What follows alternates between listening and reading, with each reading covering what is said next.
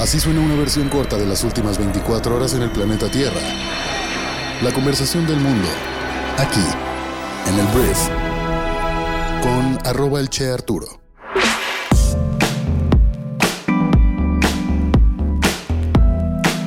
Muy buenos días, bienvenidas, bienvenidos a esto que es el brief para este lunes 17 de julio.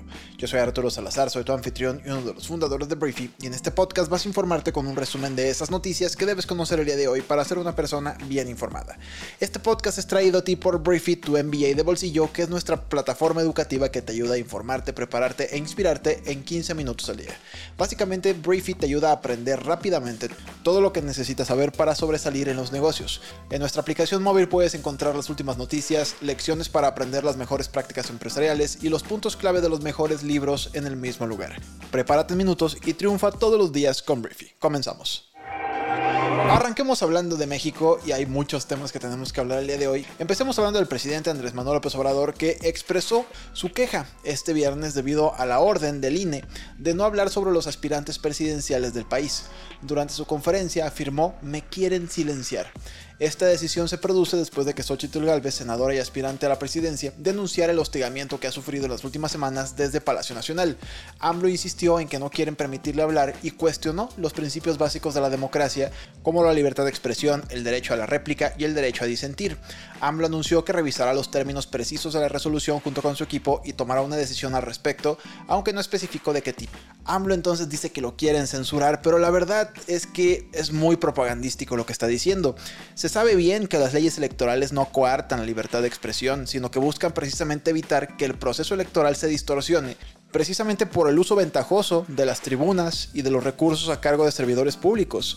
El hecho de que los políticos no puedan hablar como AMLO lo hace, de hecho lo empujó el presidente de México cuando era parte de la oposición y Vicente Fox estaba claramente interfiriendo y persiguiendo a López Obrador, catalogándolo con, con dichos como que era una amenaza para nuestro país y todo esto. Entonces, bueno, creo que el presidente sabe perfectamente bien que no es un tema de libertad de expresión, es el presidente de México, no es el presidente de Morena, ni el jefe de campaña de ninguna corcholata, y termina decepcionando el hecho de que quiera ponerse en esta posición solamente para ganar likes, ¿sabes? Hablemos de la senadora Xochitl Galvez, aspirante a la presidencia por el Frente Amplio por México, que este viernes desafió al presidente de México a demostrar que en nueve años sus empresas han obtenido contratos de gobiernos anteriores por aproximadamente 1.400 millones de pesos, y dijo que si esto es cierto, renunciará a su aspiración de ser presidenta, pero si no, lo desafía a que él renuncie a su cargo. Galvez aseguró que la empresa que ella formó actualmente dirigida por su esposo o hija apenas ha recibido contratos por un total de 46 millones de pesos en distintos sexenios. La senadora detalló que durante la administración de Vicente Fox obtuvo contratos por cerca de 2 millones de pesos en servicios de mantenimiento. Con Felipe Calderón los contratos ascendieron a 14 millones de pesos, con Peña Nieto fueron de 12 millones de pesos y de hecho en la actual administración se suman 17 millones de pesos. La panista aseguró que emite facturas de manera legal y afirmó que no hay forma de que el presidente de México pueda respaldar sus afirmaciones y además manifestó su disposición a someter sus empresas a una auditoría pública y dijo que va a demandar al presidente de México porque al final lo que sí hizo AMLO fue sacar información privilegiada de claramente el sistema de hacienda pública y lo publicó a través de la mañanera y también de sus redes sociales. Lo irónico es que en los documentos que saca AMLO ni siquiera la suma del Excel que ahí medio cortaron suman 1.400 millones de pesos, lo cual hace que sus propios datos se contradigan de lo que él dijo en la mañanera.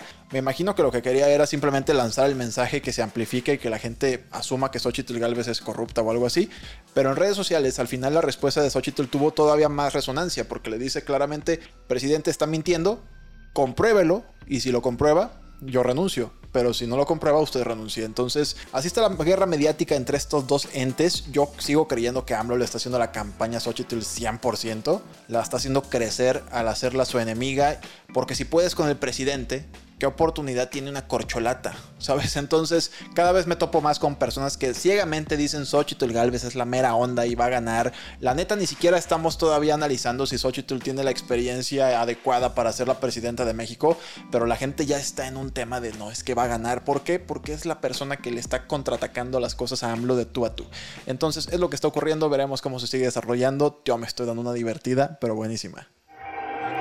Hablemos de Movimiento Ciudadano, el Movimiento Naranja, que este fin de semana reafirmó que no se sumará al Frente Amplio por México del PAN PRI PRD en las elecciones presidenciales del 2024, apostará de hecho por una candidatura propia y no adelantará sus precampañas antes de los tiempos legales. En una reunión que hicieron, el coordinador nacional de MC, Dante Delgado, dio a conocer a las consejeras y los consejeros de su partido los resultados de un amplio estudio de opinión en el que el PRI y el PAN aparecen como los partidos más rechazados por la población, vinculados con conceptos como la corrupción y la impunidad. Dicen por ahí que lo que quiere hacer MC es apuntarle a que en 2030 sean realmente competitivos. Ellos afirman que pueden ganar en 2024. La neta yo veo muy difícil que MC pueda ganar 2024, sobre todo porque no tiene las bases de seguidores en todo el país. ¿Sabes? Pueden ser fuertes en Nuevo León, pueden ser fuertes en Jalisco, donde tienen gobernaturas y municipios importantes, pero a nivel nacional es otro juego y creo que MC si tiene de alguna forma el objetivo de sacar a Morena del poder, se equivoca al ir solo porque pues va a dividir el voto que podría significar tal vez una competencia más reñida con Morena y sus aliados. Ahora voy a hablar rápidamente de el INE una vez más, porque mira, la Comisión de Quejas del INE aprobó este sábado que pueden seguir los recorridos o giras de los aspirantes a la candidatura presidencial de Morena, Partido del Trabajo y Partido Verde, o sea, las corcholatas, para la elección del año 2024, con algunas medidas cautelares o restricciones. La intención era que se cancelaran los tours, porque pues claramente es ilegal. Al final, una mayoría pro Morena dentro del INE dijeron que pues no era proselitismo, que lo que ustedes están viendo todos los días en eventos públicos y en conferencias y en todos lados para nada es proselitismo. Entonces no viola la ley electoral. Lo que sí hicieron, además de hacerse patos con lo que es bastante evidente, es que las corcholatas van a tener que tener sus eventos, sus meetings en asambleas informativas y en lugares preferentemente cerrados o del partido y también con, gente que mayormente sean militantes del partido. Esto es relevante porque de entrada no pueden ser estos mítines enormes en una cancha así en cualquier lado. Además, si tiene que ser en lugares cerrados, también provoca que sea mucho más caro el que renten un espacio y que adecuen todo para que la persona pueda hablar, en lugar de simplemente decir, ¿sabes qué? Nos vemos tal día en tal plaza pública y ahí vamos a hacer el meeting. Entonces, fue lo que se concretó, lo que se concluyó en el INE y pues bueno, las corcholatas seguirán andando por todo el país con algunas, con algunas este, limitaciones. Hablemos rápidamente de Estados Unidos y voy a hablar primero de las campañas de levantamiento de capital o de dinero por parte de los precandidatos republicanos y de Joe Biden, que es el único candidato demócrata hasta ahora. Porque mira, en Estados Unidos la gente dona dinero para que tú hagas tu campaña electoral y es muy importante entender quién tiene más dinero. En este caso te voy a dar, eh, pues, quién ha estado recaudando más lana en los últimos tres meses, en el segundo trimestre del 2024. Joe Biden va ganando, ah, recaudó 72 millones de dólares en el segundo trimestre. Donaldo, el expresidente más naranja del mundo, informó haber recaudado más de 35 millones en el segundo trimestre. Y Ron DeSantis, gobernador de Florida, recaudó más de 20 millones en el segundo trimestre, ubicándose en el segundo lugar entre los candidatos republicanos. Todos son buenos números y se va a venir mucho, mucho gasto en 2024 para estas elecciones. Hablemos de Elon Musk, el fundador de muchas empresas como Tesla, SpaceX y también es dueño de Twitter ahora. Y Musk reconoció este sábado que los ingresos publicitarios de Twitter cayeron un 50% en medio de una gran carga de deuda, justo cuando la competencia entre la plataforma y el rival de Mark Zuckerberg, Threads, continúa intensificándose. Tuiteó que Twitter todavía tiene un flujo de efectivo negativo en medio de una disminución estimada del 50% de los ingresos por publicidad. Las cosas se ven súper complejas para Twitter, sobre todo que basaban mucho su éxito en plazo en su suscripción y yo creo que no va a funcionar como para competir con threads de meta en el largo plazo, ¿sabes? Entonces veremos qué ocurre.